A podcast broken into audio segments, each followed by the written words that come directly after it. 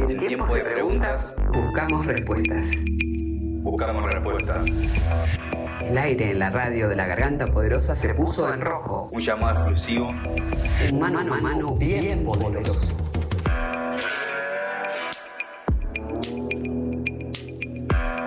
Bueno, estamos en comunicación con Raúl Montenegro, él es biólogo, ecologista, profesor, ahí es de, bueno, de mi provincia de Ciudad de Córdoba. Eh, queríamos hablar con él un poco sobre lo que adelantamos al inicio del programa, qué estuvo pasando toda esta semana en Córdoba, que es lamentablemente algo que, que se repite, ¿no? Todos los años perdemos eh, bosque de monte nativo en nuestra provincia, como bueno, en tantas otras del país. Raúl, eh, ¿cómo estás? Bienvenido a la Garganta Radio, te saluda Julio Pereira acá, un gusto la comunicación. ¿Qué tal? Un gusto realmente. Bueno, Raúl, queríamos arrancar justo por ahí, ¿no? Queríamos que, bueno, nos puedas contar, le puedas contar a la audiencia eh, cómo, cómo es el panorama actual del incendio, qué está haciendo el gobierno provincial. El, panorama es, es, dramático porque sigue viento, eh, siguen multiplicándose los, los, los focos, eh, siguen siendo muy intensos. Eh, y lo que sucede es que en Córdoba, que aparte debe, debe ser una provincia ambientalmente peor administrada de, de Argentina, eh, esto se suma a todo lo que ya se ha venido quemando en años anteriores. Sí. Los, los, dos años tal vez más, más, más dramáticos han sido 2020 y 2021. En conjunto se quemaron entre 400.000 y 500.000 hectáreas, eh, realmente los valores increíbles eh, y con actitud por parte del gobernador Juan Schiaretti de total irresponsabilidad. O sea, en el año 2020 eh, prácticamente eh, estaba totalmente fuera de control ya los incendios y hay una, una ley que tiene que ver con el Plan Nacional de Manejo de Fuego cuando se decreta la alerta roja, se puede pedir auxilio tanto a la nación como a las otras provincias. Acá la, irresponsabilidad del gobernador hizo que eh, se, se, negaba totalmente a pedir auxilio eh, y llegó realmente a una situación totalmente inmanejable, que es entonces cuando eh, pone en marcha esa, esa alerta en forma totalmente tardía y obviamente cuando lo hace ya se habían quemado unas 200.000 hectáreas, entonces de allí que nosotros lo denunciamos penalmente en la justicia provincial porque al revés de lo que eh, el gobernador cree, no, no se pide auxilio cuando ya está fuera de control, sino que se pide auxilio cuando es posible controlar, ¿no? Entonces, eh, todo lo que está pasando ahora, eh, que insisto es, dramático, se suma a todo lo que ya ha venido pasando en el, en el tema en el tema incendios, ¿no? Claro. Y ahí te pregunto, Raúl, mencionabas la denuncia bueno que, que le hicieron a, a Juan Schiaretti también en el año 2020. ¿Nos podés eh, contar la, la situación también de eso? ¿En qué está hoy? Si me puedes levantar un poco el retorno porque mm, he dejado de escucharte prácticamente. Te quería preguntar ahí en relación a, a lo que mencionabas, eh, a bueno a la denuncia a Juan Schiaretti, en, en qué está, cuál es su situación actual. Mira, eh, nosotros hemos pedido ser querellantes. El problema que pasa en la provincia de Córdoba es que hay un sector de la justicia, o sea, recalco un sector, no la justicia, ese sector de la, de la justicia eh, prácticamente tiene blindado al, al, gobernador para todo lo que son denuncias contra, contra su gestión. En el caso nuestro, junto con el abogado Juan Smith, habíamos pedido ser querellantes, justamente para, para evitar esas travesuras de eh, archivar las denuncias, eh, pero eh, Gustavo Hidalgo, que es el juez interviniente, directamente lo rechazó. Así que fuimos en casación y ayer tuvimos en la Cámara Penal del Tribunal Superior de Justicia eh, de la provincia de Córdoba eh, para este, eh, lograr, ¿no es cierto?, ver de, que podamos realmente actuar este, como, como querellantes.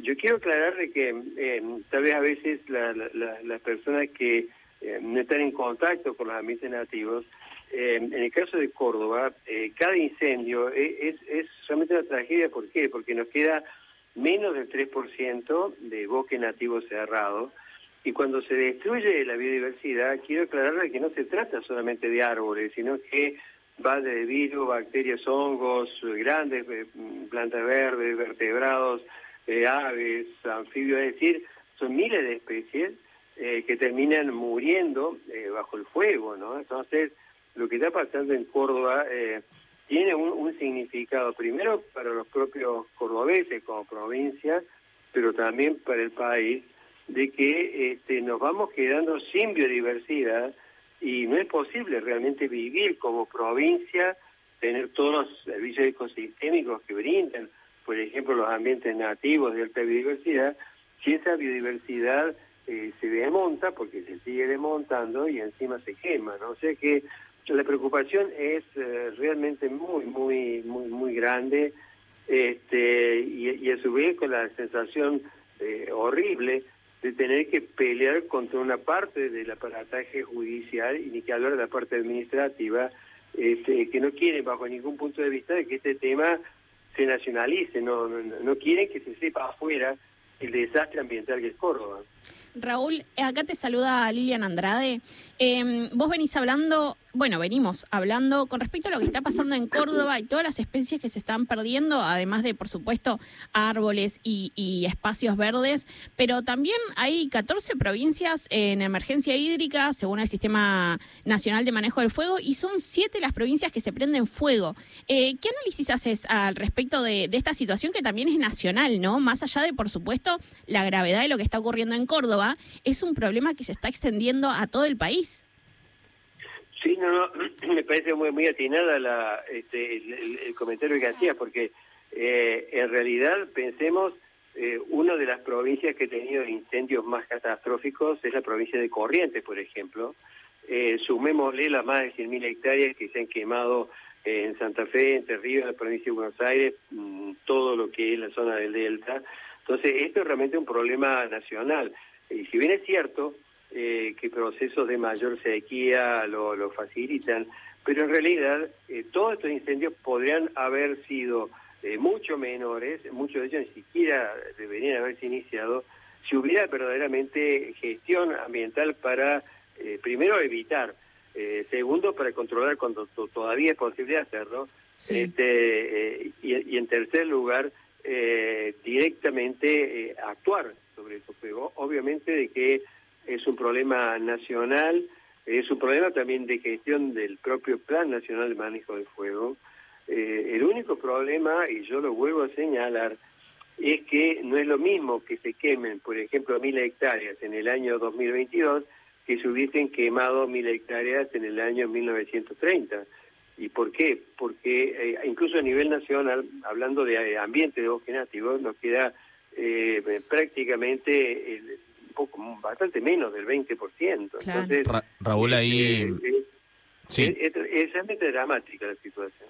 Te saluda Nelson. Recordamos a todos los que nos están acompañando esta tarde hasta las 16 horas que estamos hablando con Raúl Montenegro, biólogo cordobés, que bueno, eh, nos trae un poco el panorama de la situación eh, más extrema hoy en día en la actualidad de los incendios en Córdoba. Sabemos también que por supuesto en el Delta no se apagó el fuego y bueno, es algo como Lilian dijo recién que se extiende a nivel nacional con siete provincias en emergencia ígnea.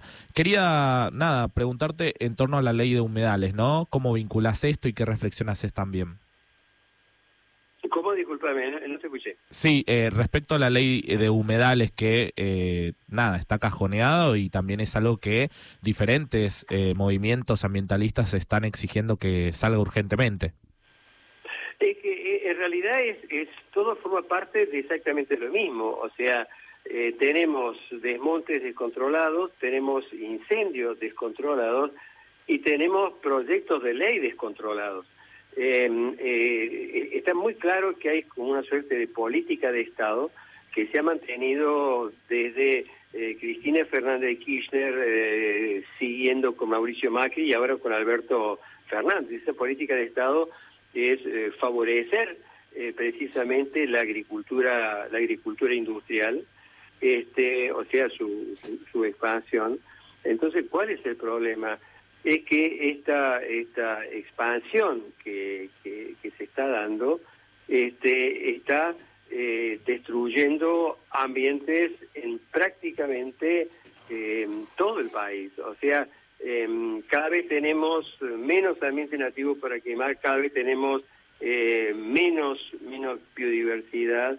Este, y al mismo tiempo, y esto que me parece importante marcarlo, eh, tenemos cada vez eh, mayor vulnerabilidad, por ejemplo, al eh, cambio climático cambio climático global, ¿no?